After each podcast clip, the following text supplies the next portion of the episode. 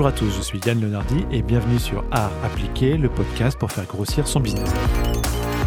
Dans chaque épisode, j'interviewe des experts marketing digital et growth au cours d'une discussion où on parcourt les différentes étapes du framework Art. Dans cet épisode, on va parler du marketing digital en Chine. Ce pays où la plupart des gens n'ont jamais eu d'ordinateur personnel mais aujourd'hui ont tous un smartphone et l'utilisent tous les jours pour consommer ce pays de 1,4 milliard d'habitants, dont 1 milliard sont des utilisateurs de WeChat, le réseau social principal chinois.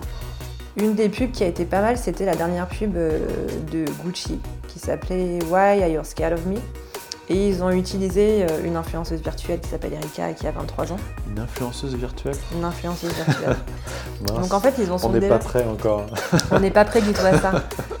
Betty Touzeau est la CEO de Paris to Beijing, un cabinet en marketing digital et e-commerce spécialisé sur le marché chinois. Une Française qui a vécu 8 ans en Chine et donc a les codes pour analyser et mettre en parallèle les modes de vie et les modes de consommation en Chine comme dans nos contrées. C'est aussi une experte qui accompagne tous les jours des marques dans leur stratégie marketing pour attaquer une audience chinoise et faire grossir leur activité.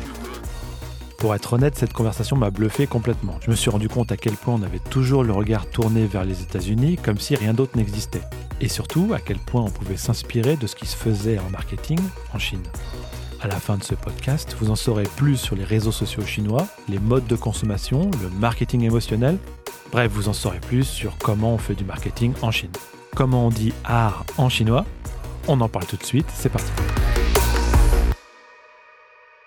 Alors aujourd'hui, pour cet épisode du podcast, je suis reçu par Betty Touzeau. Betty Touzeau qui m'a plutôt bien accueilli parce que j'ai eu un chocolat au lait. Je dis ça pour les prochains invités, vous m'entendez euh, donc Betty Touzeau est euh, la CEO de Paris to Beijing, une boîte qui propose une expertise marketing digital très spécifique puisqu'elle aide les marques à développer leur activité auprès d'une clientèle chinoise. Bien sûr d'abord directement sur le marché chinois, mais aussi lorsque cette clientèle se balade, et notamment en France. Alors, je suis plutôt très content de t'avoir dans ce podcast, Betty, parce que le marketing digital, c'est un peu euh, les. On passe notre temps à regarder ce qui se fait aux États-Unis et s'en inspirer, voire euh, juste copier. Et pourtant, il y a évidemment plein d'autres choses qui se passent ailleurs, d'autres marchés, d'autres modes de consommation, d'autres techniques marketing dont on entend très très peu parler. Alors, première question, puisqu'on est dans art appliqué, euh, quand as-tu entendu parler du framework art la première fois? Eh bien écoute, euh, Yann, déjà, merci pour cette opportunité de pouvoir échanger avec toi. Aujourd'hui, c'est très intéressant de pouvoir échanger sur cette pratique-là. Et figure-toi que j'ai euh, découvert cette notion grâce à toi, grâce à tes vidéos euh, que j'avais vues sur Facebook et sur LinkedIn. Ok, mais alors du coup, comme tu connais bien le monde du marketing chinois, est-ce que tu peux nous dire s'il y a un framework qui ressemble à ça, qui est utilisé en Chine, ou alors Comment est-ce qu'ils peuvent faire pour euh, modéliser euh, la croissance de leur activité? Alors en termes de définition, il ne va pas y avoir un mot-clé spécifique qui va avoir une équivalence comme le art en Chine.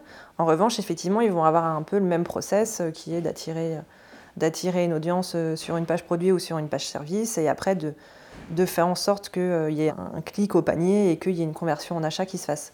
En fait, la data en Chine, elle est, importante et elle est importante quand on fait des campagnes marketing digitales. Et en, Chine, il y a la particularité d'avoir un écosystème qui est dirigé par les BAT. Alors, c'est quoi les BAT alors les BAT, euh, ça ne veut pas dire chauve-souris, hein, c'est pas BAT en, anglais, mais c'est euh, l'équivalent de ce qu'on peut trouver aux États-Unis avec les GAFA, donc le B pour Baidu, le A pour euh, le groupe Alibaba et le T pour Tencent. Donc c'est les trois gros leaders euh, dans tout ce qui tourne autour du digital et des nouvelles technologies. Tu peux nous dire ce que c'est que Tencent? Alors Tencent c'est euh, le leader en jeux vidéo en Chine continentale, mais aussi sur toute la partie réseaux sociaux et donc toute la base de données de, des internautes est principalement logée chez Tencent. Alibaba aussi, le groupe Alibaba, qui lui est plus leader sur la partie e-commerce, et qui a développé aussi masse d'outils euh, marketing pour la publicité, pour le cloud et pour bien d'autres choses.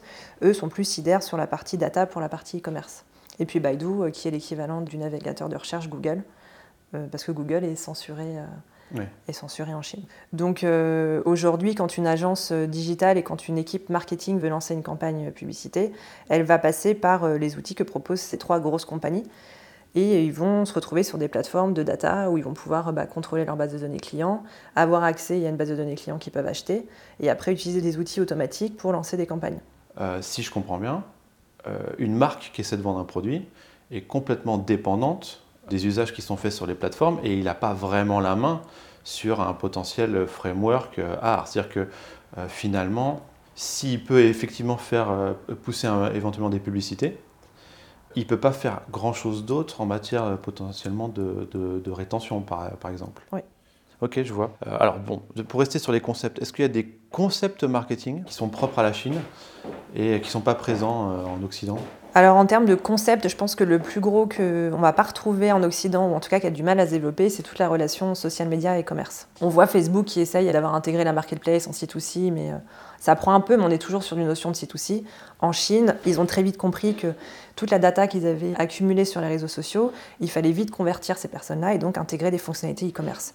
Et aujourd'hui, c'est une relation qui fait partie intégrante du quotidien euh, d'un internaute chinois, d'avoir euh, des publicités qui pour nous sembleraient intrusives sur euh, un produit à acheter. Ça fait partie complètement bah, du mode de lecture qu'ils ont et du parcours en fait shopping, involontairement parce qu'ils vont pas forcément avoir envie d'acheter un produit, mais ils vont se retrouver constamment stimulés en fait par des coupons de réduction ou par des produits qui vont leur sauter aux yeux dans un environnement qui leur est très personnel c'est euh, bah, sur le réseau social où ils sont en train de discuter avec leur famille, leurs amis, ils sont sur un fil d'actualité euh, très personnel et c'est complètement normal pour eux d'avoir de la publicité qui vient leur proposer des produits. Donc cette notion-là, en fait, on appelle ça d'ailleurs du social commerce, et il y a des applications mobiles qui sont sorties comme notamment Little Red Book qui eux se sont complètement concentrés uniquement sur ça.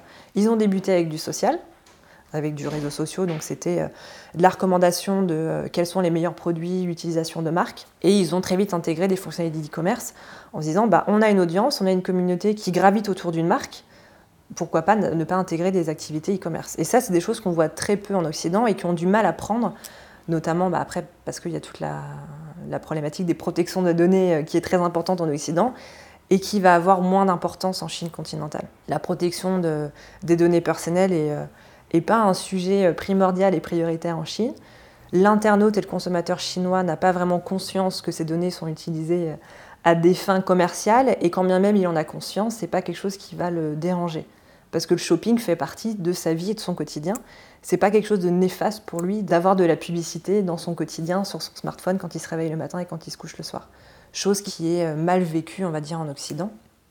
Donc c'est plus compliqué, je pense, en tant que marque, euh, de venir s'initier dans la vie privée de quelqu'un via les réseaux sociaux et de lui pousser des produits à vendre ou un service à acheter. D'accord, donc le social commerce. Le social commerce. Ok, très bien. Pour reprendre un peu le framework euh, et euh, les notions du coup, qui ne sont pas vraiment présentes en Chine, on va quand même aborder l'acquisition qui là pour le coup est un peu universelle. Avec Paris to Beijing, vous aidez donc des entreprises françaises à toucher des Chinois sur leur marché alors, quels sont les principaux canaux d'acquisition que vous préconisez pour le marché chinois? Alors, les principaux canaux d'acquisition, il va falloir regarder aujourd'hui tout ce qui est tendance sur la partie e-commerce et sur la partie réseaux sociaux. Donc, on parlait tout à l'heure du social commerce. Ça passe aujourd'hui notamment par tout ce qui est live streaming et short vidéo. Euh, les applications qui cartonnent en ce moment, notamment, nous on a TikTok ici, c'est la même application qui s'appelle Douyin en Chine, qui cartonne avec Kuaishou notamment, qui sont des micro-vidéos de 15 secondes où il va y avoir euh, un peu tout, hein, des, personnes lambda qui vont euh, manger un bol de nouilles, mais comme aussi vont pouvoir présenter euh, des produits et qui vont pouvoir représenter les marques. Ça, ça fait partie d'un des canaux d'acquisition primordial aujourd'hui. Donc les différents réseaux sociaux. Les réseaux sociaux, toute la partie influence aussi, ça fait partie. C'est pas un canal d'acquisition, mais ça fait partie d'un environnement en fait où on va acquérir du trafic et euh, acquérir bah, des nouveaux abonnés, une nouvelle audience et donc forcément des nouveaux euh, consommateurs finaux. J'ai vu un truc assez fou, tu vas pouvoir me le confirmer, au niveau des influenceurs. C'est-à-dire que comme un YouTuber ici va faire une vidéo sur un produit, du coup euh, touchera en affiliation, en Chine, l'influenceur, non seulement va faire la vidéo, mais après va renvoyer les gens vers sa boutique à lui sur un réseau social qui vend les produits directement. C'est bien ça? Euh, Exactement. Je trouvais ça assez ouf. Et c'est là où en fait le marketing d'influence en Chine, il a un pouvoir unique au monde et que nous-mêmes, on n'arrive pas à trouver, tu vois, via les, euh, les youtubeurs, parce que ça reste des influenceurs et nous, on l'a depuis plus de 10 ans déjà, cette activité-là, c'est qu'ils ont directement, eux, intégré tout ce qu'on pouvait trouver sur le télé-shopping, ils l'ont intégré sur les campagnes d'influence. Donc, une fille qui va présenter une marque en présentant le produit cosmétique, en fait, directement, ils ont eu l'idée d'intégrer ben, le petit logo qui te permet de cliquer euh, sur le produit, d'arriver sur une page produit et d'acheter ton produit. Donc en fait, à chaque fois qu'ils mettent et qu'ils s'inspirent euh, des campagnes euh, d'influence qu'on pouvait avoir en Occident, ils ont tout de suite utilisé de rajouter la, la partie conversion. Même sur les réseaux sociaux naissants? Et même sur les réseaux sociaux naissants. Par exemple, Bah, tu parlais de. euh, comment ça s'appelle Doing Douyin, oui. Eux, ils ont intégré aussi euh, le paiement euh, et, la, et la boutique du, euh, de l'influenceur directement. Alors, ce qu'ils ont fait, c'est des liens de redirection. Donc, tu as des petites icônes. euh, L'interface de Douyin, elle est, euh, tu peux liker, tu peux sharer, tu peux commenter comme une interface de live streaming assez lambda. Sauf que là, tu vas avoir un petit bouton où tu peux cliquer sur le panier, arriver sur la page.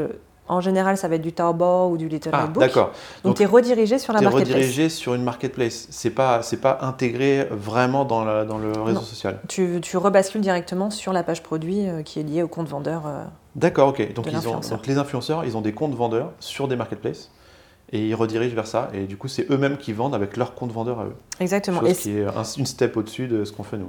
En fait, c'est une step au-dessus parce que l'influenceur devient vendeur. Ils Mhm. ont même, certains ont même créé leur marque, ils ont commencé à créer leur compte vendeur, et après, il y en a certains qui ont commencé directement à lancer leur marque.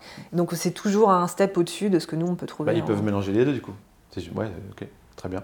Alors du coup, où est-ce qu'on les trouve euh, ces gens sur le marché chinois? Et c'est quoi un peu le, le panorama? Donc tu m'as dit réseaux sociaux. Donc c'est quoi les principaux réseaux sociaux? La principale application mobile de réseau social, bah, c'est euh, c'est WeChat. Alors est-ce que tu peux nous en parler? Parce que je suis sûr qu'il y a plein de gens qui maîtrisent pas trop euh, WeChat. Alors, Comme WeChat, moi, il je faut, connais euh, moyennement quoi. Oui, c'est vrai qu'on commence à en entendre parler euh, parce qu'ils ont fait une version internationale, il faut le savoir. Tout le monde peut télécharger WeChat. Il y a une version en anglais, il y a une version en français. Donc euh, il suffit juste d'aller chercher WeChat euh, sur Google Play ou sur iOS et vous allez pouvoir télécharger l'application et vous en servir comme n'importe quel chinois. C'est juste qu'il y a des fonctionnalités qui vont pas être débloquées parce qu'il faut avoir une carte bancaire chinoise avec une identité chinoise pour pouvoir accéder au paiement et donc débloquer après toutes les fonctionnalités e-commerce. WeChat, c'est donc le premier réseau social en Chine qui est utilisé par les Chinois en Chine continentale, mais aussi par les Chinois et les étrangers euh, ben, en Occident et dans tout le reste du monde. Euh, c'est plus d'un milliard d'utilisateurs actifs euh, mensuels, donc c'est juste énorme. Et il y a combien de, de gens en Chine déjà? Il y a un milliard quatre. D'accord. Donc en vrai, il y a tout le monde sur WeChat quoi. Donc on est à Il y peu a juste près. les, euh, les, les mamies qui sont pas, mais c'est tout quoi. Et encore, les mamies et les papis, ils y sont. Euh, Toute la catégorie des seniors, euh, ça fait partie d'une des grosses targets euh, pour les réseaux sociaux parce que c'est aussi des nouveaux consommateurs. On parle beaucoup des millénials ici, mais en fait, en Chine, on est déjà en train de parler des seniors parce que l'industrie de la santé est en plein booming et du coup, c'est vraiment une, une population aussi qui est très targetée pour les nouvelles marques, notamment pour les produits santé, compléments alimentaires, etc. Donc voilà, WeChat aujourd'hui permet. euh, Alors comment ça marche WeChat euh, Alors, pour- WeChat, c'est un profane WeChat, c'est un peu le couteau suisse et euh, on appelle ça la super app qui vous permet d'avoir des fonctionnalités ben, basiques de messagerie. Donc on peut avoir euh, ses contacts euh, personnels, mais aussi ses contacts pro. Donc vous avez tout mélangé. Vous pouvez euh, travailler avec des gens que vous avez vus sur des salons, donc continuer de leur envoyer des messages, mais aussi continuer de parler à vos amis, à votre famille. Donc ça c'est la partie messagerie. Vous avez aussi toute la partie fil d'actualité, assez standard, qu'on peut retrouver sur le fil de, de Facebook, où vous voyez les news défiler de vos amis ou aussi de vos contacts pro. Et bien évidemment, vous avez aussi toutes les publicités qui apparaissent sur ce fil d'actualité. On appelle ça le Moments. Donc c'est euh, la partie où vous allez avoir toutes les news euh, qui défilent tous les jours, des gens qui ont posté, euh, qui repostent ou des articles. On ne peut pas poster encore de vidéos. On peut commencer à faire des vidéos live. Ils ont testé cette fonctionnalité, mais ça ne prend pas vraiment encore en Chine. Vous pouvez après reposter des articles qui font déjà partie de l'écosystème de WeChat. On ne peut pas poster des articles de l'extérieur. Donc on ne peut pas par exemple alors- poster un article que vous avez trouvé sur Google ou un lien YouTube. Ça c'est complètement banni, c'est censuré, ça passera jamais Ils sur empêchent WeChat. les gens de sortir de la plateforme. Ils empêchent les gens de sortir de la plateforme. Donc là, on est sur des fonctionnalités assez standards qu'on peut retrouver sur Facebook. Là où ça dépasse tout entendement et ça dépasse toutes les applications qu'on peut rencontrer en Europe, c'est la fonctionnalité paiement qui va débloquer toutes les autres fonctionnalités d'e-commerce, mais aussi de euh, pouvoir réserver son médecin en ligne, de pouvoir payer ses factures d'électricité ou de gaz, de pouvoir booker son avion, ses billets de train, euh, et de pouvoir faire euh, bah, tout ce qu'on fait au quotidien en France avec notre carte, euh, notre carte bleue. En fait, on reste dans l'écosystème de WeChat et on fait tout avec le portefeuille, le portefeuille de paiement en ligne comment je fais WeChat typiquement si je veux prendre des billets d'avion sur WeChat Il y a une fonctionnalité recherche, ça marche comment? Alors, il y a une fonctionnalité, vous allez arriver dans la partie de paiement. Et sur cette page de paiement, vous allez avoir accès à toute la partie travel. Donc, vous cliquez euh, sur la D'accord. partie En travel. gros, et là, je vais dans la partie paiement pour n'importe quel type d'achat que je veux faire. Et là, il y a des catégories, des trucs comme ça. Exactement. Vous avez la catégorie euh, divertissement euh, pour euh, prendre votre ticket de cinéma. Vous avez la partie travel, donc pour prendre votre ticket de train ou votre billet d'avion. Euh, la partie e-commerce. Donc là, vous avez surtout euh, JD, JD.com, qui est le concurrent de, de Tmall.com, qui fait partie d'une des plus grosses marketplaces en Chine. C'est des marketplaces. Alors, tu t'en as évoqué un tout à l'heure aussi, un autre? Euh, Taobao. Alors, Tmall, Ouais, on a Tmall.com qui est la plus grosse marketplace en B2C. Détenue par le groupe Alibaba. Euh, la deuxième qui est Taobao.com, donc ça c'est la marketplace C2C, toujours pareil du groupe Alibaba. Et euh, le concurrent Tmall.com qui est JD.com, Jingdong. Voilà, donc c'est JD.com et Tmall.com, c'est ça à retenir, c'est les deux plus grosses marketplaces en B2C en Chine continentale. Ils sont généralistes? Des marketplaces généralistes. Et pourquoi euh, quelqu'un, un influenceur serait plus sur, sur l'un que sur l'autre par exemple? Alors en général, les influenceurs vont ouvrir leur boutique sur Taobao parce que c'est du C2C et que ça leur permet en tant qu'individu de pouvoir créer leur compte vendeur. JD.com et Tmall.com, c'est vraiment du B2C, donc c'est pour faire, euh, c'est quand on a une marque et vraiment faire du branding avec euh, des produits très spécifiques. Là, on va créer son compte vendeur sur ces marques. D'accord, ok. on voit à peu près. Euh, pour revenir sur WeChat, tu m'as montré un truc un peu étonnant tout à l'heure.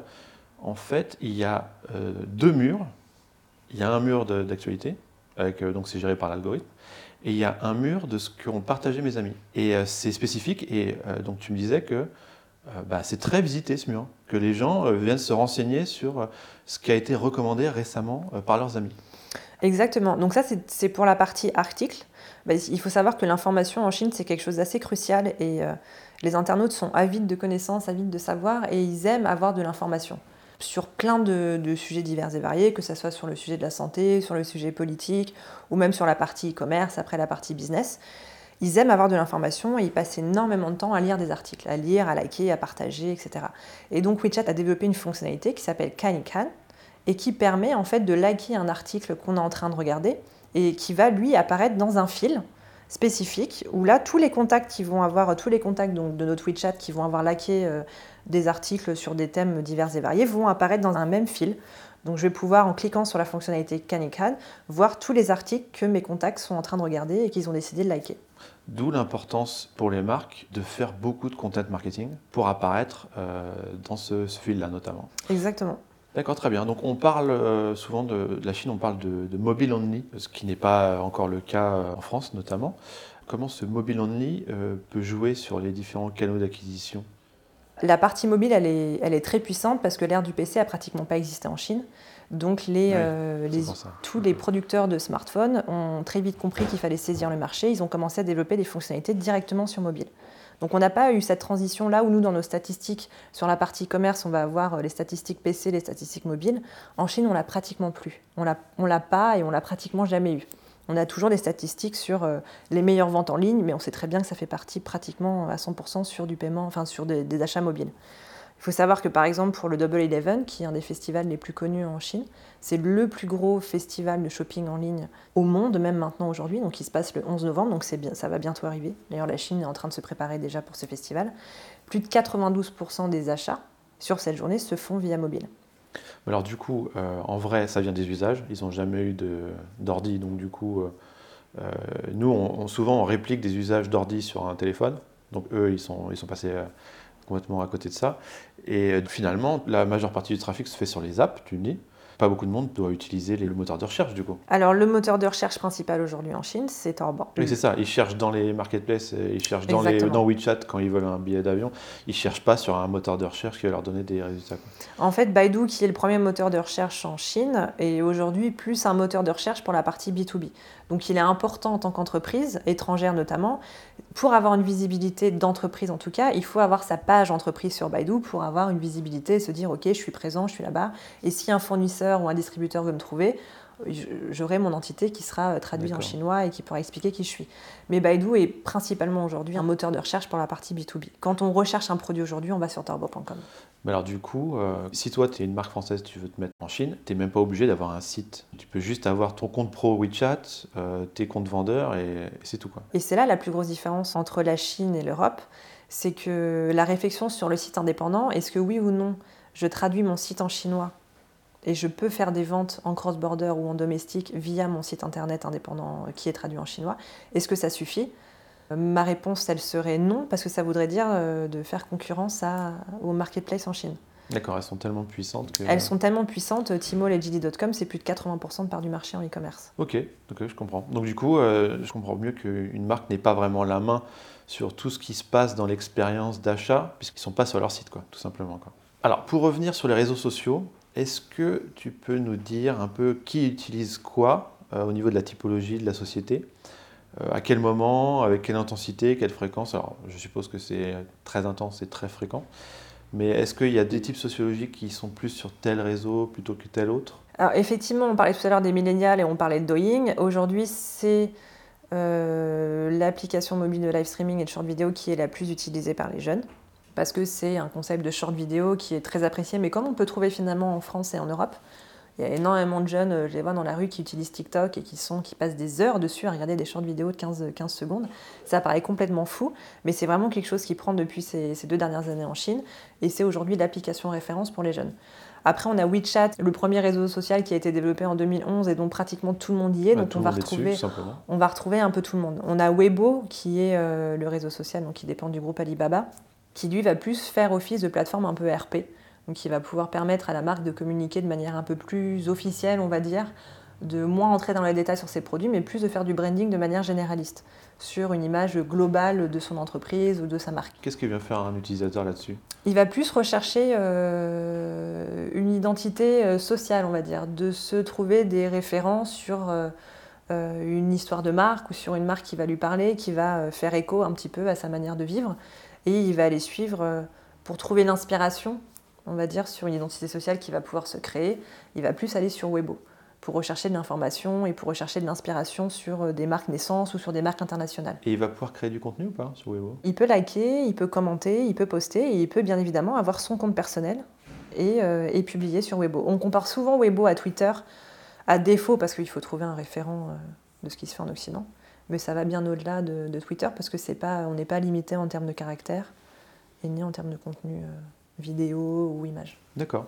Alors, est-ce que tu peux nous donner euh, un exemple de stratégie d'acquisition euh, que vous avez mis en place pour un de vos clients? Alors on a mis en place une stratégie d'acquisition pour la partie touriste chinois, pour une grande marque de luxe qui souhaitait euh, acquérir des, euh, du trafic chinois pour sa boutique physique. Il faut savoir que le New Retail, on n'en a pas encore parlé, mais ça fait partie... euh, C'est un concept marketing qui existe que, en Chine aussi que Le en New Chine. Retail Je ne l'ai pas intégré tout à l'heure dans la partie de qu'est-ce qui est le, qu'est-ce qu'on peut trouver d'innovant en Chine et qu'on ne trouve pas en Occident parce que ça touche le offline, mais finalement New Retail, ça fait partie d'un des, canaux d'acquisition. C'est comment on peut faire aujourd'hui pour ramener du trafic dans sa boutique physique via euh, ben, l'audience qu'on a déjà générée euh, sur la partie online. Donc c'est vraiment de faire un mix des deux, de redistribuer un peu ce trafic euh, qui est majoritairement online et de faire en sorte que ça soit aussi bénéfique pour les, pour les retailers Alors, Comment tu fais pour faire du New Retail Ben, en l'occurrence là, pour la partie touriste chinois, c'est de capter cette audience qui est déjà sur WeChat, qui suit déjà donc la marque sur WeChat. En l'occurrence, ça c'était pour une grande marque de luxe euh, de, de sac à main, donc qui a sa boutique sur les Champs-Élysées. Et euh, donc pour l'ouverture de son nouveau shop euh, sur les Champs-Élysées, de faire en sorte que bah, l'audience, la communauté qui est déjà générée sur WeChat et qui les suit, que quand elle voyage sur Paris, qu'elle reçoive une notification pour leur dire ok ben, venez visiter notre euh, nouvelle boutique sur les Champs-Élysées euh, pour avoir une expérience client unique etc et voir nos- découvrir nos éditions limitées. Et, euh, et donc, Alors voilà. du coup, qui il faut payer pour qu'une notification comme ça arrive sur le, devant le, le nez de cette clientèle? Ben, au final on donne cet argent à Tencent Ouais. parce qu'on paye euh, le fait de pouvoir euh, bah, géolocaliser un utilisateur euh, qui fait partie de notre communauté sur WeChat, de pouvoir le géolocaliser à peu près à 500 mètres, lui envoyer cette notification-là, bah, ça, ça a un coût. Pour de la publicité à haute bande, il faut compter à peu près, on, on peut compter 7000 euros de budget média pour une durée de 15 jours et toucher à peu près euh, 200 000 impressions. D'accord. Donc en gros, c'est encore une fois les, les marketplaces qui ont toutes les données et puis euh, On les paye pour toucher euh, ce qu'on veut. Quoi. les campagnes d'acquisition se feront pas de toute façon sur d'autres canaux que ce qui est déjà existant dans l'écosystème, Mhm. à savoir les réseaux sociaux et puis les marketplaces. D'accord, très bien. Alors, question un peu plus généraliste, quelles sont les principales différences culturelles à prendre en compte absolument dans l'approche d'un client? Alors, les différences culturelles, elles sont nombreuses. On rentre souvent dans des débats. Je donne un exemple. Pour les formations qu'on fait avec Paris to Beijing, donc pour la partie e-commerce et réseaux sociaux, l'introduction qu'on fait, elle est toujours euh, d'un point de vue historique et culturel. Il faut savoir qu'en Chine, on fait face quand même à une des civilisations les plus vieilles au monde. Et il faut prendre ça en compte quand on est une marque. Il faut savoir qu'on rentre dans un pays qui a des spécificités historiques, géographiques et culturelles et politiques qui sont uniques au monde et qui sont très spécifiques et qui vont toucher directement le parcours d'achat d'un client. Donc les codes culturels, il faut remonter un petit peu à ce pourquoi aujourd'hui les gens consomment à, outrance et sont ultra connectés sur leur smartphone. Ça vient euh, d'une histoire et d'un patrimoine culturel. Ils ont eu des difficultés avec toute la partie révolution culturelle où ils ont été complètement coupés du monde. Il y a eu toute la partie famine euh, qui a eu un impact sur les générations des années 80 parce qu'ils ont été élevés par des parents qui ont vécu cette révolution culturelle qui a été un traumatisme pour eux. Donc la génération des années 80, qui est aujourd'hui une cible assez importante pour les marques, fait partie de cette génération qui ont dû lutter ben, pour avoir une place dans la société et pour pouvoir avoir un certain pouvoir d'achat et qui, eux, aujourd'hui, vont être très exigeants sur la qualité des produits et sur euh, ben, toute l'expérience client qu'ils vont pouvoir avoir en ligne ou offline. Et ils vont être exigeants parce que c'est euh, des choses que toute la, partie qualité de vie et la partie pouvoir d'achat, leurs parents n'ont pas eu. Et eux, c'est des choses sur lesquelles ils vont avoir euh, ben, une exigence ultra pointue. Ça va être aussi sur la partie paiement. On va plus être sur des réglementations qui vont faire que c'est les, les, banques qui vont nous donner nos cartes bleues et on va avoir un peu des codes différents dans nos façons d'acheter en offline. Eux, ils ont été, comme on disait tout à l'heure, directement liés avec le smartphone, ce qui fait qu'ils vont avoir une facilité aujourd'hui de passer euh, de cash, donc euh, de billets, à directement passer sur des QR codes et de scanner un petit peu tout ce qu'ils trouvent dans la rue. Pour eux, il n'y a pas d'incohérence là-dessus. La Chine s'est ouverte de manière très rapide. Dans les années 80, elle s'est ouverte sur l'international. Ils ont eu beaucoup de nouvelles fonctionnalités et beaucoup de nouvelles marques étrangères qui sont arrivées en Chine. Et ils ont, paradoxalement, en fait, qui sont très traditionnels, une ouverture d'esprit sur ce qui arrive de l'Occident qui fait qu'ils acceptent beaucoup plus rapidement euh, des nouvelles technologies, des nouveaux outils, on va dire, pour, euh, pour acheter en ligne ou, euh, ou, de manière générale pour le retail offline. Donc en gros, il y a tout un, un lien très fort avec l'histoire et les histoires, si je comprends bien. Donc finalement, arriver avec un storytelling est important. C'est ça? Oui, exactement. Après, euh, il y a du coup la facilité d'intégration de nouveaux usages et le zéro friction dans le paiement. Oui, c'est ça. En fait, ils sont, de par euh, le fait que la Chine s'est ouverte il n'y a pas longtemps et de par toutes les problématiques d'éducation ou après d'accès à la nourriture qu'ils ont eu pendant un moment d'un point de vue historique, font qu'aujourd'hui, ils ont une appétence pour les produits étrangers et après pour certaines catégories de produits, notamment pour les produits bébés ou pour les produits santé dont ils n'avaient pas, euh, pas accès il y a encore quelques années. Je pense que c'est important pour une marque de comprendre pourquoi il y a une appétence pour ces produits-là. Quand on est une marque de cosmétiques ou quand on est une marque de produits bébés, il faut se poser la question aujourd'hui pourquoi le consommateur chinois ou pourquoi la maman chinoise elle préfère acheter des, des couches ou du lait en poudre euh, français ou hollandais ou anglais plutôt qu'une marque euh, de lait en poudre qui est fabriquée en Chine? Ça vient d'un, ça, ça, vient c'est gage de qualité. c'est gage de qualité. Donc mettre en avant une qualité supérieure est aussi un truc qui va faire la différence. C'est, très important. Et tu parlais de l'histoire. Euh, l'histoire avec un grand H, elle est effectivement très importante en Chine continentale. Elle est beaucoup relatée dans les films, dans les livres. C'est hyper présent même dans leur manière de parler. La langue, rien que le mandarin, en fait, fait partie intégrante euh, des barrières des barrières d'entrée d'un point de vue culturel euh, et même de communication qu'on peut avoir en tant que marque étrangère quand on rentre en Chine. Mais ne serait-ce que de comprendre comment fonctionne le mandarin, ça fait partie d'un des codes de lecture en fait de la culture et de l'histoire en Chine. Le caractère chinois porte en lui plein de sens qui nous permettent en fait de comprendre la logique de pensée pas d'un consommateur chinois, mais juste d'un chinois ou d'une chinoise de manière générale. On est sur une logique qui est un peu inversée, de la même dans la manière dont on a de parler. En France, on va plus parler euh, d'abord de faits, et après on va développer euh, de quelque chose de plus généraliste. En Chine, on va parler dans l'autre sens. On peut passer euh, des minutes et des heures à entendre quelqu'un parler en Chine sans jamais savoir de quoi il veut parler. Et les faits et les cas pratiques vont arriver à la fin de son discours. Donc quand on fait du branding et quand on veut raconter une histoire, que ce soit l'histoire d'une marque, d'une entreprise ou d'un produit, en fait c'est un peu le, le rapport du discours est inversé. On ne va pas parler du tout, on ne va pas développer l'idée de la même manière. Donc si on fait juste une traduction mot à mot d'une histoire de marque, on va avoir très peu de chances de toucher l'internaute dans ses repères culturels. Tu as un exemple euh, de façon de présenter un peu inversée comme ça? La manière dont on présente un produit, prenons les, euh, prenons les fiches produits. Les fiches produits sur euh, une marketplace, par exemple. La manière dont on a présenté un produit sur une marketplace, par exemple Amazon France ou sur du Tmall.com, la fiche produit en Chine, son objectif principal va être de, de rassurer le client. Donc ça passe par quoi? Ça passe par les photos. Les photos, il va y en avoir une, il va pas y en avoir deux, il va y en avoir une quinzaine. Si on veut vendre par exemple une botte en cuir, on va la découper en deux, on va l'ouvrir et on va regarder toutes les couches de la chaussure. Du cuir extérieur, donc euh, d'où provient le cuir, comment il a été fabriqué, la colle qu'il va y avoir à l'intérieur, d'où elle provient, est-ce qu'elle est nocive ou non pour la santé.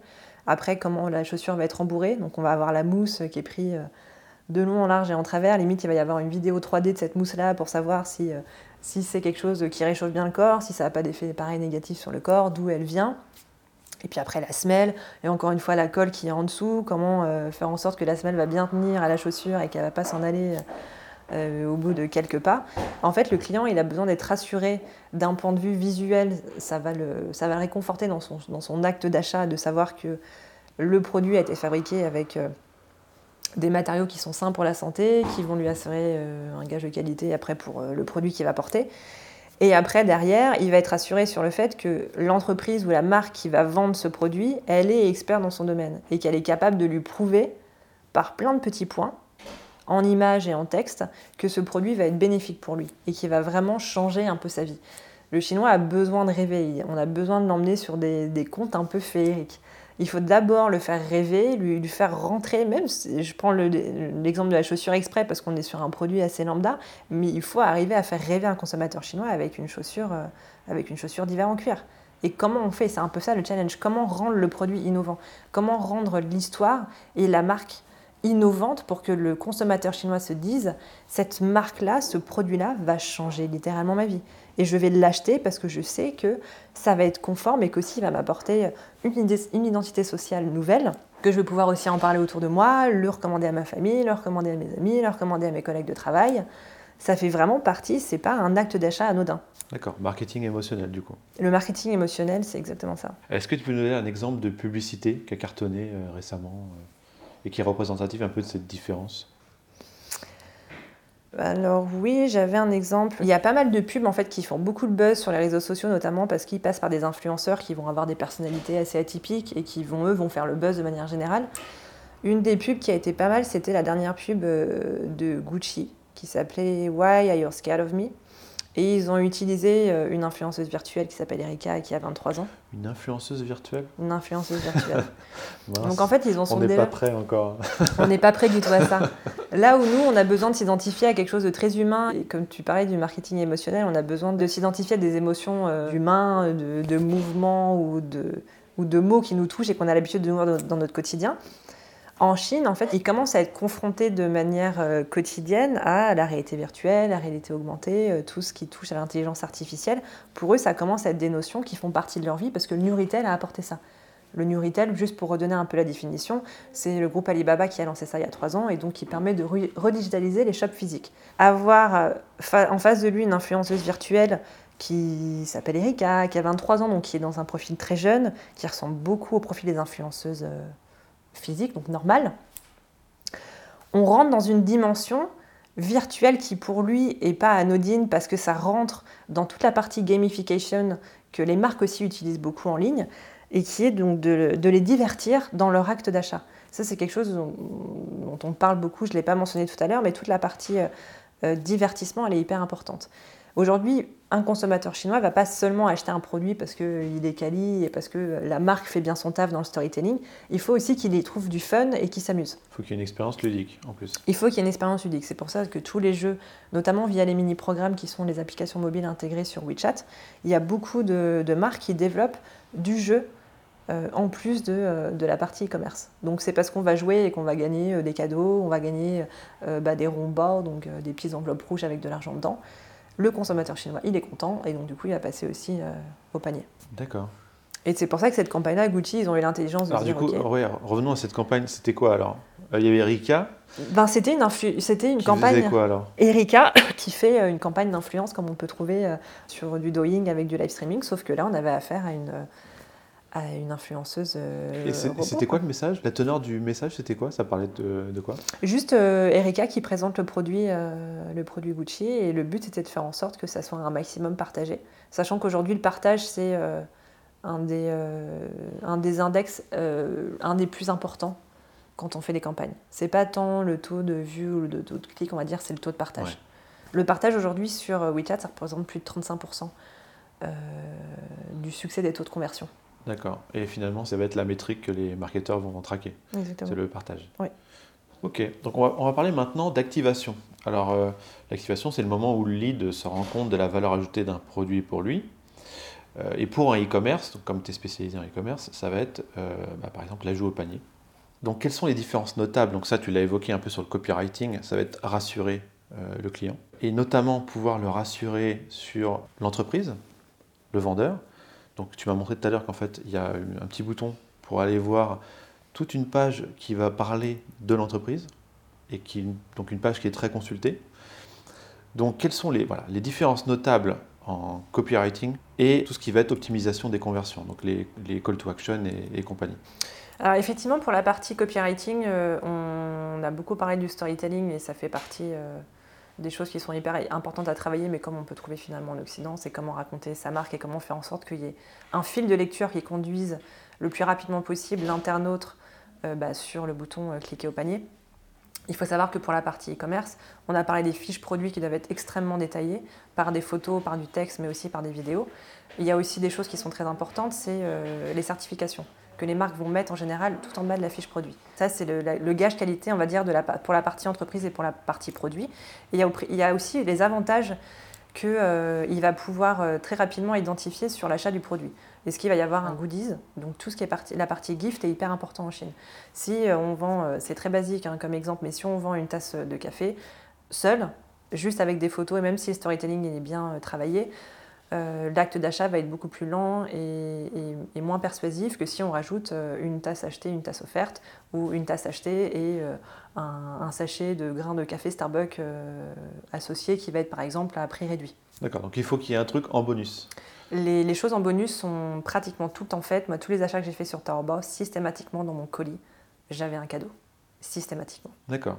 Des cadeaux, des promotions, euh, des coupons de réduction euh, qui nous permettent d'acheter euh, un produit moins cher pour le prochain achat ou alors des offres associées avec des marques en partenariat. Le fait d'avoir un bonus ou de récupérer quelque chose en plus du produit qu'on a initialement acheté, fait partie d'un point de persuasion en fait pour que rapidement le consommateur achète le produit. D'accord. Et alors du coup, est-ce qu'il y a d'autres points de persuasion utilisés chez nous qui sont utilisés, genre l'urgence, la version à la perte Alors on parlait beaucoup de l'aspect social, mais est-ce qu'il y a la social proof qui est utilisée sur les pages produits? Est-ce qu'on voit les, les, commentaires clients, ce genre de trucs? Les avis clients sont hyper importants. Si vous prenez, quand tu vas sur une page, euh, donc tu vas sur Taobao et tu cliques euh, sur un produit, tu vas avoir donc comme on disait le détail des, photos, le détail du produit, mais tout en bas. Et là c'est pareil, ça peut faire euh, des mètres de longueur. C'est tous les avis clients. Et les avis clients, c'est le nerf de la guerre. Il y a des agences qui ont carrément été créées pour faire des avis, des faux avis. Et c'est carrément, c'est devenu un métier en Chine. Donc c'est un peu la guerre maintenant euh, des grands groupes. Euh, on parlait des marketplaces, Gigi.com et Tmall.com. C'est un peu leur guerre maintenant pour faire en sorte qu'il n'y ait pas d'agence qui existe dans l'écosystème pour générer des fausses commandes et des faux avis. Mais c'est un critère qui fait partie des critères ultra importants pour un, acheteur euh, potentiel. C'est combien de gens ont laissé d'avis, quels sont les avis, est-ce qu'ils sont positifs ou négatifs, et aussi le nombre de commandes qui ont été effectuées. Quand par exemple je vais sur Taobao et que je, veux, je fais une étude de marché et que je veux voir si un produit fonctionne ou non, donc je veux calculer un peu, je veux estimer le potentiel de vente d'un produit, je vais trier par le nombre, de, le nombre de commandes qui ont été effectuées. Sachant que ce nombre de commandes-là, il peut être un peu traître parce qu'il y a des marchands qui font plus de 70% de leur chiffre d'affaires pour le Double Eleven, donc pour cette fameuse journée créée par Alibaba le 11 novembre. Donc il peut y avoir un produit qui a généré 10 euh, 000 commandes donc on peut voir écrit 10 euh, 000, euh, commandes sous le produit et qui peut-être ont été générées juste par ce Double Eleven, on n'en sait rien. Mais en tout cas, ça fait partie d'une des raisons pour lesquelles on va cliquer sur ce produit-là, on va rentrer sur la page produit et après on va regarder les avis. C'est marrant parce que moi j'ai acheté des trucs sur AliExpress et il y avait le filtre par nombre de ventes et je m'en sers justement pour jauger la fiabilité du vendeur. Et j'achetais celui qui avait le plus de ventes, enfin rapport euh, aux avis évidemment, il faut qu'ils aient des bons avis. Ok, d'accord. Est-ce qu'ils font un peu, euh, ils jouent un peu sur l'urgence aussi? Ils jouent sur l'urgence dans le sens où ils ont beaucoup beaucoup de promotions avec des ventes flash. En fait, les offres sont limitées dans le temps, donc ça joue forcément sur l'urgence. Oui, les offres sont très très souvent euh, limitées dans le temps. Et le Double Eleven répond à ta question. Le Double Eleven, c'est un, c'est donc le plus gros shopping festival en ligne au monde et c'est 24 heures. D'accord. Là, je crois que j'ai un peu la réponse à ma prochaine question, mais la question c'était les Chinois se donnent-ils plus de temps de réflexion avant de, cliquer sur une offre, avant de valider leur panier, ou au contraire sont-ils plus spontanés? Alors, je suppose que la réponse c'est qu'ils sont vachement plus spontanés. Ils sont beaucoup plus spontanés que nous. oui. Ça vient du fait que justement on fait beaucoup de marketing plus émotionnel, alors que c'est vrai qu'ici on va faire un peu de marketing émotionnel, mais ce ne sera pas la norme globale. On aura souvent euh, quelque chose qui sera plus axé sur la raison on essaiera juste de convaincre avec la raison et puis de revenir à, éventuellement en retargeting derrière en disant ah, tu m'as oublié, euh, achète mon truc, euh, je fais appel à ta raison une nouvelle fois. D'accord, ok. Donc ça c'est une grosse différence. Alors aussi, le positionnement et le branding, euh, s'ils sont très différenciants, jouent énormément dans l'activation. Euh, as-tu des, exemples de branding et de positionnement différenciants réalisés euh, par des marques chinoises? Qui ne seraient pas habituelles en Occident bah écoute, je pense que l'exemple que je peux donner va, être, va paraître un peu standard, mais ça va être celui de Huawei. Huawei? Huawei, donc c'est les, fameux portables. Ah oui, d'accord. Oui, on, prononce Huawei, je crois, en, France, mais voilà, donc euh, pour ceux qui nous écoutent, euh, Huawei ne se prononce pas Huawei, mais Huawei. Le H se prononce comme un R. D'accord, petit conseil pour, pour se la péter en soirée mondaine.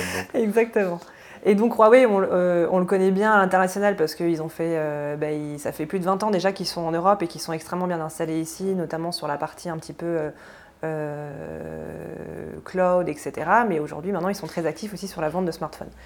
Et puis, on a entendu beaucoup parler, euh, suite à la polémique qu'il y a eu avec les États-Unis sur mhm. toute la partie 5G, euh, la partie traitement euh, des data clients, etc. Là où je pense que c'est un bon exemple, c'est que Huawei, ils jouent vraiment sur l'identité nationale. Ils ont réussi à faire quelque chose qu'on peut-être qu'on fait moins en Europe, voire qu'on fait pratiquement jamais, c'est de jouer sur quelque chose de très profond, donc toujours sur l'affect, toutes les notions un peu patriotiques qu'il peut y avoir en Chine le fait d'avoir de l'affect pour une marque qui fait partie intégrante du patrimoine politique et culturel de la Chine. Huawei aujourd'hui c'est vu comme une entreprise, pas seulement un producteur de smartphones et un des plus gros au monde, c'est aussi vu comme une entreprise qui représente toute la force chinoise qu'on peut aujourd'hui incarner sur la scène internationale. Donc c'est un moyen de soutenir euh, le rayonnement économique de la Chine en fait. C'est exactement ça. Ça va au-delà du fait de vendre des produits et, de faire son branding sur la partie juste produit. C'est vraiment faire euh, le marketing de la Chine. Et ça, ils en jouent du coup? Ils le mettent dans leur message euh, soutenir le rayonnement de la Chine Non, ils ne vont pas le mettre de manière directe, mais dans la manière qu'ils ont de, communiquer et d'atteindre une cible euh, bah, qui est très diverse, parce que ça touche aussi bien les jeunes que les seniors. Aujourd'hui, quand tu, vois, par exemple, il y a eu la polémique donc, de Huawei aux États-Unis, il y a eu plein de vidéos où tu voyais des jeunes Chinois qui euh, prenaient leur, leur smartphone Apple et qui les jetaient dans des fondues chinoises pour soutenir Huawei. Donc on est sur des actes ultra engagés ça va au-delà juste de soutenir une marque sur la partie smartphone. Ils en viennent carrément acheter Apple dans une fondue chinoise. Donc en termes de symbole, c'est quand même hyper fort. Et je pense que c'est une des rares marques aujourd'hui. Après, il y a Oppo, Vivo, tu as aussi d'autres concurrents comme ça sur la partie smartphone qui ont réussi à vraiment rentrer dans la, dans, la, dans, la, dans, la tête des gens en tant que marque nationale et pas juste une marque de smartphone. Donc ça, ils l'intègrent dans leur branding du coup Et ça, ils l'intègrent il, dans leur branding. D'accord, ok. Est-ce que tu as d'autres exemples de types de branding qui, euh, qui seraient plus en résonance avec euh, une culture chinoise euh, différente d'ici? Alors, c'est pas une marque chinoise, mais eh ben, quand je t'ai connu, j'ai vu tes vidéos, tu présentais le cas de, de tout le branding de Starbucks. Ouais. Je pense que c'est une marque qui est très intéressante parce que c'est une marque qui rayonne sur l'international. Et je pense que c'est une des marques qui a la, plus grande capacité à s'adapter, quel que soit le territoire sur lequel ils vont. McDonald's aussi, c'est un peu la même chose, mais Starbucks, ils ont vraiment réussi, tu vois, en Chine, à intégrer toute la dimension du new retail et de, s'en servir dans toute leur campagne marketing. Ils ont fait, donc ils font plein de pop-up euh, de pop-up stores offline. Et ils ont intégré toute la dimension bah, du paiement euh, mobile et de tout ce qui est euh, euh, divertissement à travers la digitalisation des pop-up physiques. Donc, euh, tu vois les gens qui peuvent récupérer euh, leur cup de café dans des, dans des petites machines qui va être dans des, dans des petites boxes qui va être débloquée parce que tu te fais scanner ton visage, que tu souris et que le paiement est activé et tu peux récupérer ton café. Et après, tu vas gagner des points et, et, tu peux faire le buzz aussi sur, via tes amis sur les réseaux sociaux. Et ils sont hyper forts là-dessus parce que c'est pas juste aller euh, acheter ton café et commander ton café chez Starbucks, c'est ils t'emmènent dans, dans un véritable parcours client qui te fait te sentir unique. Tu t'amuses, tu as du fun, c'est hyper personnalisé parce que c'est ton visage euh, qui est scanné, c'est tes informations, c'est euh, ton mode de paiement, tu le contrôles juste parce que tu souris. Donc en plus, tu vois, tu es dans un truc un peu toujours de game. Et en plus, tu as une expérience rigolote dans le sens où c'était une espèce de box à l'extérieur dans un shopping mall où tu pouvais récupérer ton café de manière hyper ludique. C'est pas servi par, euh, une personne physique, tu es, euh, sur un concept complètement euh, automatisé.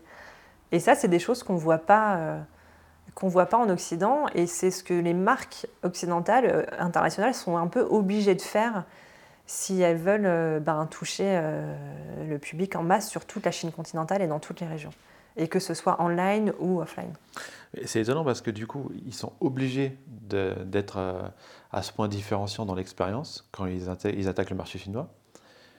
Mais du coup, euh, ils se limitent un peu au minimum syndical sur les pays occidentaux, on va dire. Alors qu'ils pourraient répliquer ce genre de campagne, ça, ça cartonnerait. Mais je suis complètement d'accord. Et, je... et aujourd'hui, c'est un des points où je ne comprends toujours pas pourquoi on ne fait pas de veille, ou en tout cas on en fait si peu en Europe, sur, euh, sur tout ce qui se passe en Chine. La Chine, c'est aujourd'hui un des plus gros laboratoires expérimentaux sur toute la partie digitale. Il faut qu'on les regarde et il faut qu'on s'inspire d'eux, comme ils ont fait sur nous pendant des années. Pendant des années, ils ont regardé ce qu'on faisait, bon, ils ont aussi copié, mais ils ont amélioré en fait ce qu'on faisait, ils l'ont adapté ben, pour satisfaire le consommateur chinois final. Et je pense qu'on a vraiment tout à y gagner, à regarder ce qu'ils font et à commencer à intégrer Nuritel en France. On, le voit un petit peu, tu vois, il y a Auchan qui a commencé à faire des, euh, toute leur shopping box, tu sais, avec 100, euh, 100 vendeurs. Donc tu rentres dans la box et euh, tu peux avoir accès à une petite épicerie où tu peux acheter tes produits, tu n'as pas de vendeur, donc tu as juste après avec ton portable à payer, tu prends ton produit, tu t'en vas. Mais c'est juste un concept, ça n'a pas du tout été développé, on a, ça a très peu été médiatisé. Euh, certaines marques ont commencé à le faire. Il y a Undies sur les Champs-Élysées euh, qui avait mis tout un système pour récupérer son produit qui arrivait dans des espèces de tuyaux pour optimiser un peu tout son stock et pour, pour un peu faire le show aussi. Donc ça, ça fait partie du New Retail. Il y a le 4 Casino pareil en perpendiculaire des Champs-Élysées, euh, qui a intégré toute la partie euh, euh, réalité augmentée, les paniers connectés. Donc on voit en fait des choses, on voit des marques qui commencent à s'intéresser à ce qui se fait de plus innovant en Chine. Mais c'est très peu médiatisé. et c'est ce qu'on essaye de faire aussi avec Paris to Beijing. On essaie d'être un peu d'être un peu la voix, de transmettre un peu tout ce qui se fait de mieux, toutes les nouvelles technologies, tout ce qui se fait de mieux sur la partie réseaux sociaux, les marketplaces, et d'essayer de, bah, de, faire en tout cas euh, de faire savoir en fait toutes ces choses-là euh, en Europe. D'accord, très bien. Ok. Euh, troisième étape du framework. Alors la rétention. Alors question simple. Comment fait-on revenir le client en Chine, qui était ma question initiale Mais du coup, finalement, maintenant que j'en sais un peu plus, c'est comment fait-on revenir le client en Chine quand on n'a pas la main dessus et que c'est les marketplaces qui l'ont? Du coup, qu'est-ce qui nous reste comme marge de manœuvre? Si je comprends bien, donc il y a essayer d'être le plus différenciant possible, de jouer le plus possible sur l'émotion au moment où il te découvre. Donc ça va se jouer sur la page produit, c'est ça? Mhm. Et après, rendre l'expérience euh, folle et hors du commun. Donc l'expérience d'achat et l'expérience de euh, réception d'un produit ou l'expérience... Euh, oui, c'est ça. En gros, tu as le produit et l'expérience client et le branding, en vrai. Exactement. Et une chose à rajouter, c'est la partie influence. Les gens vont revenir quotidiennement si tu leur apportes donc du contenu de qualité et du contenu qui est pertinent pour eux. Et l'image de l'influenceur, elle va apporter ce côté-là. D'accord, donc il y a le content marketing euh, via ton propre canal, donc ton compte WeChat à entreprise, et les influenceurs. Et les influenceurs, exactement. D'accord, et en sachant que finalement, in fine, le seul moyen que tu as d'avoir la main euh, sur ton client, c'est de le faire adhérer à ta page pro sur WeChat par exemple. Parce qu'une fois qu'il te suit sur WeChat, tu peux continuellement euh, lui proposer du content marketing, des contenus intéressants pour lui et tout. Donc ça, c'est quand même un bon moyen de... Le content marketing reste un bon moyen de faire de la rétention. Ok, d'accord. Alors quatrième étape du framework A, ou cinquième, c'est comme on veut, euh, donc le referral ou la recommandation. Donc on en a parlé, euh, le referral se fait beaucoup en Chine sur le côté social qui est intégré dans les, plateformes, et puisqu'on a donc ce fameux mur sur WeChat de ce que mes amis euh, me, conseillent. Donc c'est vraiment là-dessus que ça va se jouer beaucoup. Mais comment tu vois euh, les opérations de referral euh, sur le marché chinois? Est-ce que tu as des exemples réalisés par des marques qui se ressembleraient un peu potentiellement à, ce qu'on peut voir ici, sur des trucs sur le partenariat 10-10 comme Uber, où tu gagnes un truc si tu, si tu recommandes le produit à quelqu'un? Je pense qu'il est important de noter que la plus grosse différence en Chine, c'est que la recommandation, elle est native. On ne va pas pousser un client à recommander, bien qu'il y ait des techniques qui le fassent, parce qu'il y a des marchands qui, après un acte d'achat, vont pousser à faire en sorte que l'acheteur donne son avis ou fasse des recommandations s'il a un petit cadeau. Ça, c'est des choses qui se font en Chine. Mais de manière générale, la recommandation, elle est native. Le nerf de la guerre en Chine, c'est ce qu'on appelle le Kuanxi, donc c'est toute la partie réseau. Le Kuanxi, c'est hyper important tant dans sa vie personnelle que dans sa vie professionnelle. Ça veut dire réseau. C'est comment, euh, à travers ton réseau, euh, bah, tu vas pouvoir euh, débloquer des opportunités pour le travail ou des opportunités personnelles, mais aussi tu vas pouvoir donner des recommandations et donc participer à l'influence euh, que tu peux avoir sur tes, ton, réseau proche. Ton bénéfice personnel, in fine, c'est un rayonnement social dans ton réseau. Exactement. Donc aujourd'hui, c'est un peu la course à qui va pouvoir mais de manière gratuite et naturelle, recommander un maximum, que ce soit en contenu informatif, euh, en produit ou après en contenu un peu plus commercial. Mais c'est quelque chose qui s'est toujours fait en Chine. C'est euh, ben, je vais te recommander un ami, je vais te recommander un produit, je vais te recommander une marque, je vais te recommander euh, pour aller trouver un job, je vais te recommander pour du business. En fait, c'est quelque chose qui se fait de manière naturelle parce que c'est la base des relations interpersonnelles, dans le sens où c'est du win-win. Je te recommande quelque chose, je te pousse une information qui va avoir de la valeur pour toi, qui va un peu changer ta vie parce que je sais qu'un jour ou l'autre, tu vas me redonner l'appareil. D'accord. Et du coup, on en revient au marketing émotionnel. Parce que pour déclencher ça, il faut avoir un branding très fort, il faut euh, offrir une expérience incroyable. Ok. C'est marrant parce que, euh, un peu sans le savoir, le marketing dans le monde occidental se dirige un peu vers ça aussi. Et c'est un peu poussé par les plateformes sociales qui, qui ne veulent plus que du contenu engageant, euh, parce qu'ils veulent que euh, des gens engagés qui vont euh, participer, commenter, partager. Parce qu'il n'y a qu'avec l'engagement qu'on peut garder, garder cette rétention sur la plateforme sociale. Et du coup, par design, ces plateformes-là forcent les marques à créer ce type de contenu, créer ce type de, de post. Et finalement, on y vient un petit peu à, à ça. Donc j'ai un peu l'impression que la Chine est un peu précurseur en marketing émotionnel et qu'on ferait bien de sérieusement se pencher sur ce qui se fait et essayer de l'adapter euh, au mieux. Quoi. Exactement. C'est comme on disait tout à l'heure, je pense qu'il y a beaucoup de veille à faire de ce point de vue-là. Même bien que les, on, soit sur des émotions qui sont différentes parce qu'on n'est pas sur les mêmes codes de communication et donc pas sur les mêmes codes, euh, ben, tout ce qui a trait aux sentiments et aux émotions, on ne va pas forcément poser les mêmes mots dessus. et ils ne vont pas du tout avoir les mêmes émotions, mêmes endroits où nous on va les avoir parce qu'on n'a pas la même histoire et on n'a pas la même culture. Donc c'est juste là où la marque doit faire attention, c'est que c'est euh, d'abord aller creuser sur qui est le consommateur chinois. Qu'est-ce qu'un Chinois, qu'est-ce qu'une Chinoise, de quoi ils ont besoin, de quelle manière ils ont besoin, qu'est-ce qui va les toucher comme mot et à quel moment de leur journée.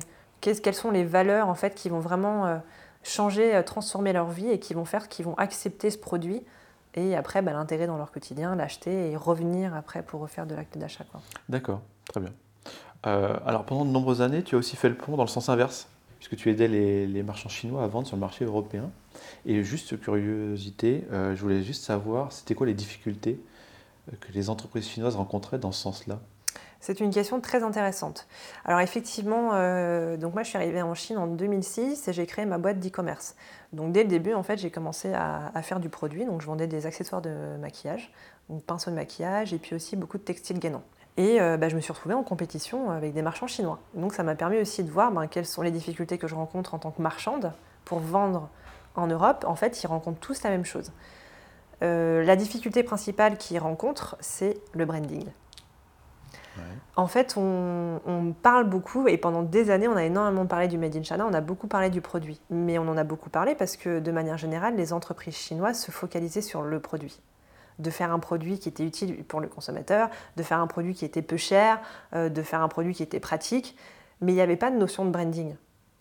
La notion de branding, en fait, en Chine, elle apparaît depuis, euh, depuis quoi à peu, près, euh, à peu près 5 ans. Ah oui? Elle apparaît parce qu'ils se sont rendus compte que c'était ça aussi qui commençait à toucher. je parle pour l'étranger. Le, pour hein. C'était vraiment le. À la base, c'était eux, moi je veux vendre un produit en volume, c'était la volumétrie. Mais c'est bizarre parce que pourtant, sur leur marché à eux, ils font l'effort du branding pour les marques étrangères, oui, parce que les marques étrangères, elles ont approuvé. Enfin, je suppose que même une marque chinoise, euh, pour être très populaire, doit faire un effort de branding en Chine, non? Ils font des efforts de branding, mais tu vois, depuis tout à l'heure, je te donne pas. À part l'exemple de Huawei, il y a très peu de marques chinoises qui vont avoir la puissance de frappe que peuvent avoir les marques internationales sur la partie branding. Parce que c'est quelque chose qui est assez naissant chez eux. Huawei, c'est pour ça que je disais que c'était plus une marque nationale, parce que c'est un peu les marques qui sont nées avec l'ouverture de l'international, donc dans les années 80. Ça fait partie des gros mastodontes en Chine. C'est très monopolisé euh, par les grosses marques. Les petites marques naissantes commencent seulement aujourd'hui à s'intéresser au branding. Les marques de design, euh, les marques même de food, ils commencent à comprendre que la notion de, marque fait partie intégrante. C'est comme ça qu'on va fidéliser le... le... Tu es en train de me dire du coup que depuis quelques années, euh, c'est les marques étrangères qui ont le monopole du branding euh, sur le marché chinois Finalement, oui, ce qui est intéressant, c'est que peut-être il faudrait regarder, tu vas creuser un peu dans l'histoire, mais est-ce que ce n'est pas les marques internationales qui ont inspiré les marques chinoises sur la partie branding?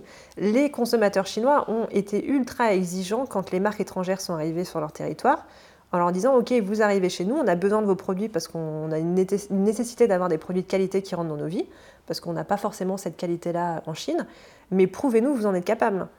En fait, on vous veut tout. On veut le package, on veut l'histoire qui va avec, on veut tout. quoi. Exactement. Et euh, ce qui s'est passé, c'est que pendant des années, la Chine était euh, le premier, euh, la première usine du monde. Ils avaient des commandes des marques étrangères. Les marques étrangères, les grosses multinationales arrivaient en Chine en leur disant Moi, je veux du produit avec tel matériau à tel prix. Donc, les Chinois ont fait ce qu'on connaît partout c'est du made in China, du cheap, du pas cher et pas forcément de quali. Donc ils ont commencé à vendre en Europe ce qu'ils savaient faire depuis des années. Ils ont vendu des produits, des petits accessoires, pas chers, pour faire de la volumétrie. Il faut savoir que la majorité des marchands chinois qui sont sur Amazon, leur technique, pourquoi ils sont devenus aussi gros, c'est parce qu'ils font de la volumétrie. Ils vendent des produits qui sont pas chers en masse, en grande quantité. Mais il y a des marques qui commencent à pousser et qui se disent, des entreprises chinoises qui commencent à se dire, OK, aujourd'hui, si je vends mon produit plus cher, donc avec une marge plus intéressante, faire moins de volume mais faire plus de, quali, de, de qualité, je dois commencer à travailler mon branding pour toucher les marques euh, européennes. Mais la problématique, en fait, ils ont la même problématique que nous on rencontre, c'est comment tu fais pour toucher une marque européenne en étant chinois? Sachant que la, toute la, euh, la polémique qu'on a sur le Made in China, ils en ont pleinement conscience. Ils savent que les Européens voient euh, les produits chinois comme cheap, de très mauvaise avec un déficit d'image. Ok, d'accord, je comprends.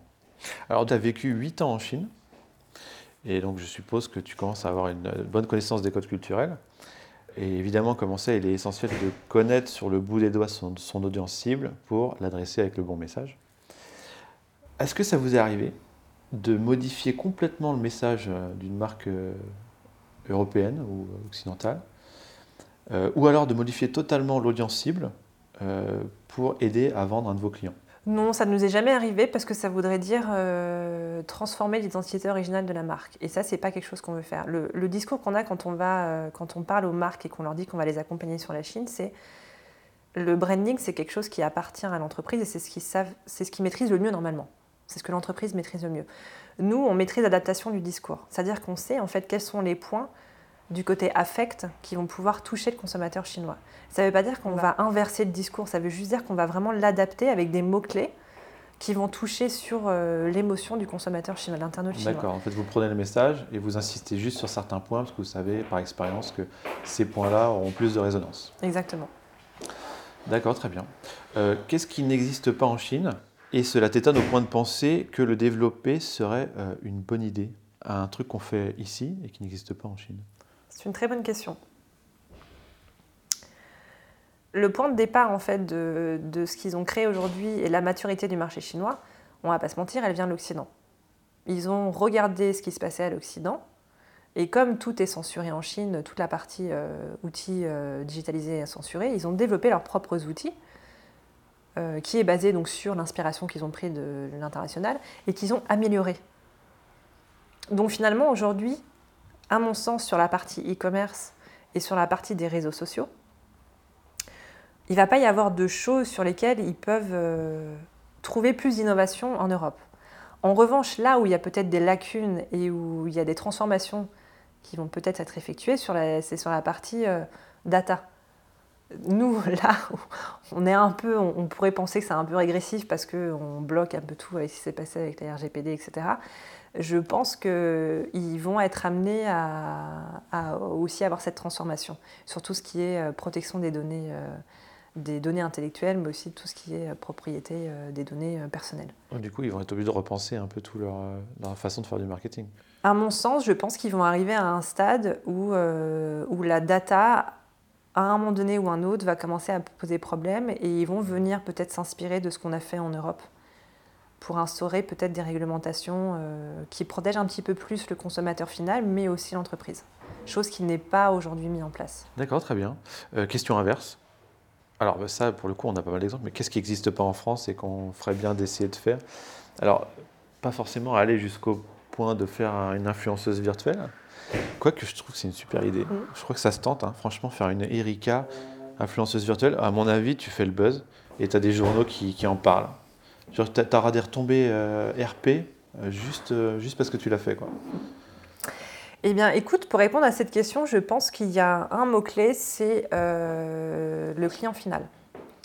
Je suis assez euh, choquée et perturbée quand je m'adresse à des marques françaises ou des, même des marques européennes et quand j'écoute un petit peu les demandes qu'ils ont sur le marché chinois.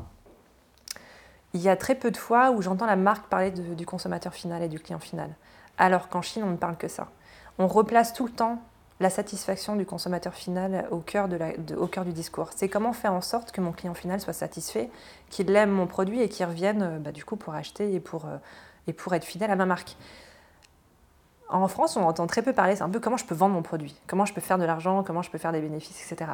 De manière. C'est euh, vrai que c'est assez récent de s'inquiéter. euh, et le New Retail, il donne cette réponse-là. Le New Retail, c'est, on, on parle de la définition généraliste, c'est de redigitaliser euh, les boutiques physiques. Donc pour se servir du trafic qui est en ligne et le ramener dans les boutiques physiques.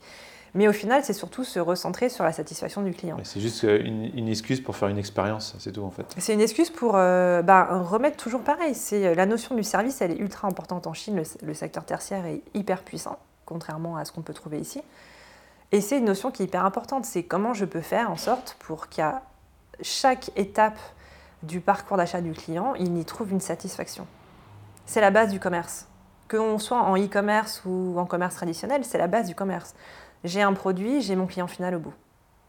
Comment je fais pour réunir les deux? Après, en Chine, il y a des techniques différentes. On a vu qu'ils étaient plutôt sur la, gamification, euh, toutes les notions de live streaming, de short vidéo. Euh, le, le storytelling est hyper important. Les notions culturelles sont différentes. Mais d'un point A à un point B, c'est les deux notions principales. J'ai mon produit, j'ai ma marque, et j'ai mon client final au bout. Là où je pense qu'il y a vraiment des lacunes en Europe, c'est ça. C'est j'ai mon produit, j'ai mon branding, mais finalement, le consommateur final, euh, on s'en occupe pas tant que ça. On essaie de lui pousser à mort des, euh, des techniques de marketing digital sans forcément savoir et comprendre les impacts que ça va avoir. Et je pense que c'est la base du marketing à la base.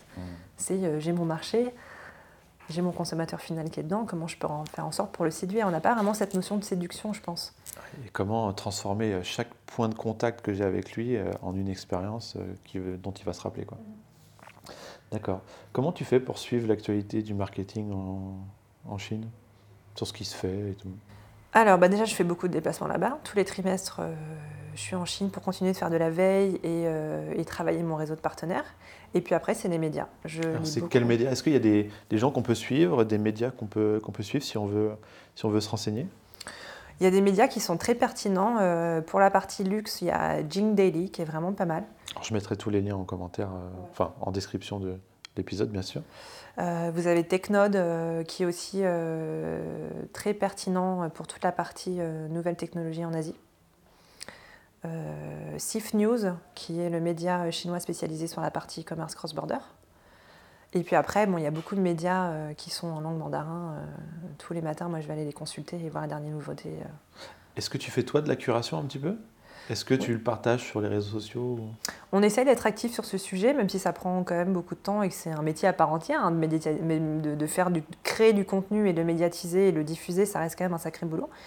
Mais on travaille en partenariat notamment avec Sif News, où on va euh, les aider à republier du contenu qu'on a nous traduit en français et qu'on a adapté pour un public français. On rédige aussi euh, bah, quelques communiqués de presse avec euh, le JDN. Euh, je fais aussi pas mal d'interventions sur, euh, sur des salons, sur des conférences spécialisées, notamment avec la BPI. ou, Et vous le faites sur quel réseau En particulier LinkedIn? On le fait Twitter? majoritairement sur LinkedIn. Parce que c'est là. Donc si, s'il faut vous suivre pour avoir un peu de curation euh, Oui. marketing chinois, c'est LinkedIn. hein. Ça sera LinkedIn et puis après le blog qu'il y a sur notre site internet paris-beijing.com. J'ai oublié de citer le principal, mais il y a Alizila, Alizila donc, qui est euh, ben, toutes les news du groupe Alibaba qui a été rendu public parce qu'à la base c'était un outil pour la communication interne du groupe et ils ont décidé d'ouvrir cette plateforme. Et donc sur Alizila, tu peux trouver plein d'informations hyper pertinentes sur euh, tout l'écosystème du groupe Alibaba, que ce soit en e-commerce, en new retail, en marketing digital euh, et même en retail de manière générale. D'accord, très bien. Est-ce que tu pourrais nous conseiller des livres, des films qui t'ont inspiré dans la culture chinoise? Alors, euh, en, livre, euh, je ne peux que euh, conseiller notre ami et grand passionné et historien de Chine, Cyril Javary, avec lequel j'ai eu l'occasion de travailler. Et ça a été un, des messieurs sur le. J'ai lu, j'ai lu ses livres quand j'étais en Chine à partir de, 2006 et que j'ai commencé à apprendre le mandarin et la culture chinoise. Donc Cyril Javary euh, est expert sur la Chine et sinologue et écrit des, livres très intéressants sur euh, la culture chinoise, tout l'aspect Confucius, les relations interpersonnelles et même sur les caractères chinois. Vous pouvez y aller les yeux fermés, ces bouquins sont. est-ce qu'il y a des, des bouquins qui ont des bouquins ou des, films ou qui sont accessibles en France, qui ont été potentiellement traduits ou en anglais, qui ont un peu changé ta perception des choses au cours de ton expérience là-bas bah En plus, venant du cinéma, j'ai beaucoup, beaucoup regardé euh, de films chinois euh, dans le passé, beaucoup de films hongkongais. Euh, je pense que les deux réalisateurs qui ont un peu changé ma perception de la Chine continentale et notamment sur la partie traditionnelle, parce que comme on disait tout à l'heure, c'est hyper important de saisir l'aspect traditionnel et, l'histoire de Chine. C'est tous les films de, de Zhang Yimou et de, de Jia Zhangke. Zhang Yimou, Zhang Yimou euh, qui apparaît beaucoup, notamment sur le Festival de Cannes, qui est un des rares réalisateurs à, avoir le don de pouvoir filmer euh, euh, la Chine dans les campagnes et la Chine traditionnelle, pour faire écho à, à toute la modernité de la Chine. Et c'est hyper intéressant parce qu'il filme, la, il filme la Chine des années 70, euh, des années 80. Euh, Jia Jiangke aussi, qui est hyper connu, qui, euh, qui, fait des documentaires, lui. Donc on est vraiment dans la réalité. Il va filmer les gens chez eux, euh, dans les campagnes aussi. Il fait des films très purs avec une super, super photographie. Donc ça, c'est très porté sur la compréhension de la culture chinoise. C'est très Mais des choses qui t'auraient, que tu aurais empruntées à la culture chinoise et qui t'auraient changé ta perception de la vie de manière générale, ça m'intéresse. Bah pour le coup, je pense que c'est euh, un, lire à lire, c'est euh, L'art de la guerre de, de, Sun Tzu, qui est assez connu, mais je pense que peu de gens l'ont vraiment lu. L'art de la guerre, en fait, c'est euh, contrairement à, son nom qui indique quelque chose d'un peu agressif. Et, Alors moi, je l'ai lu, il y avait quand même pas mal de décapitations. Il y a pas je mal. dis pas que ça m'a pas plu, mais il y avait quand même des gens qui se faisaient couper la tête souvent. En fait, c'est ce qui est important, c'est de, de il, il inculque toutes les notions qui vont permettre d'avoir une bonne stratégie euh, au sein d'un groupe. Il met beaucoup l'accent sur l'esprit euh, de communauté et comment un dirigeant, comment un leader, comment un, manager peut faire en sorte d'avoir une influence. D'accord. Donc d'un point de euh, vue social. Je pense que c'est extrêmement important de le lire de ce point de vue-là, de savoir comment interagir dans un groupe, comment l'idée comment euh, avoir une voix et de faire en sorte qu'une foule nous suive. Je pense que c'est hyper important. Après, ça a beaucoup d'attrait avec toute l'influence et intimement liée aux techniques de manipulation euh, positive. Hein. Il n'y a pas forcément de la manipulation négative. Et je pense que c'est intéressant parce que mm, dans le positionnement, quand on est une marque, c'est important de, de piger comment on va avoir de l'influence dans un groupe. Et l'art de la guerre, je pense, peut nous inculquer des notions de, euh, en tant que chef, en tant que leader, donc en tant que marque, comment je peux avoir un impact sur une foule et les emmener à un endroit, euh, un endroit très précis. D'accord, très bien. Bon, ah, merci pour ces recommandations. Euh, quelle est la suite pour toi? Euh, Comment tu veux faire évoluer Paris to Beijing alors Paris to Beijing aujourd'hui, juste pour refaire un petit peu un, résumé de ce qu'on fait, on accompagne les, les, marques et les retailers français pour toucher la clientèle chinoise, qu'elle soit en Chine continentale ou pendant leur voyage en Europe. Donc on, a affaire à des entreprises qui sont à différents stades de maturité et donc on les accompagne sur la partie formation pour qu'ils bah, aient un peu plus de connaissances sur ce marché et qu'ils puissent commencer à formuler euh, une demande spécifique. Bah, je veux faire du marketing digital ou je veux commencer à vendre ou je veux faire les deux. Et donc la deuxième étape, ça va être de les accompagner sur la partie notoriété de marque. Donc on leur crée des comptes officiels et on gère leur publicité pour eux sur WeChat. On peut aussi le faire sur Little Redbook. Et la troisième partie, c'est celle-là que Paris sous Beijing est en train de développer de manière euh, très active, c'est la partie accompagnement euh, e-commerce. Donc c'est de pouvoir vraiment définir avec eux, donc avec les entreprises qui sont prêtes, définir une stratégie euh, de, pour vendre en ligne et de les accompagner sur la partie opérationnelle, donc création de comptes vendeurs, de boutiques en ligne sur les marketplaces et après gestion des commandes. Branding aussi et toucher aussi au branding, ouais, ouais, inévitablement, de toucher sur la partie toujours notoriété via WeChat et puis d'autres réseaux sociaux. D'accord, très bien. Eh bien, merci beaucoup de m'avoir euh, accueilli. Et merci pour le chocolat. et puis, bah, à très bientôt, Betty.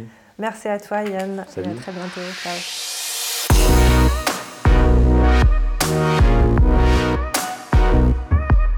Merci d'avoir écouté cette interview. Arrivé là, l'épisode vous a intéressé, alors n'hésitez pas à prendre 10 secondes pour mettre une bonne note au podcast.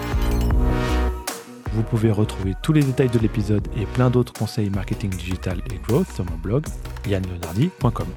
Je vous prépare plein de choses sympas pour la suite, alors restez à l'écoute. Ciao